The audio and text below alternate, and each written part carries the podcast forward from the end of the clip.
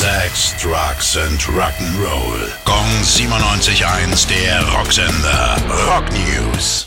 Anfang des Monats hieß es noch keine Bruce Springsteen Broadway Show für alle mit AstraZeneca-Impfung. Der Grund dafür war die fehlende Zulassung des Impfstoffs in den USA, wo seitens der Regierung nur BioNTech, Moderna und Johnson Johnson zugelassen sind. Im Bundesstaat New York haben sich jetzt diese Richtlinien allerdings geändert und ab sofort dürfen am Broadway alle Geimpften dem Boss live zujubeln.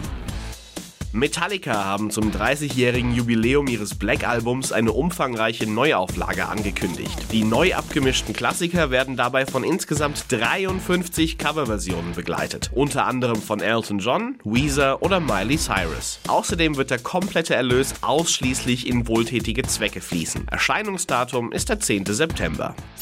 Gong 97.1, der Rocksender. Rock News. Sex, Drugs and Rock'n'Roll.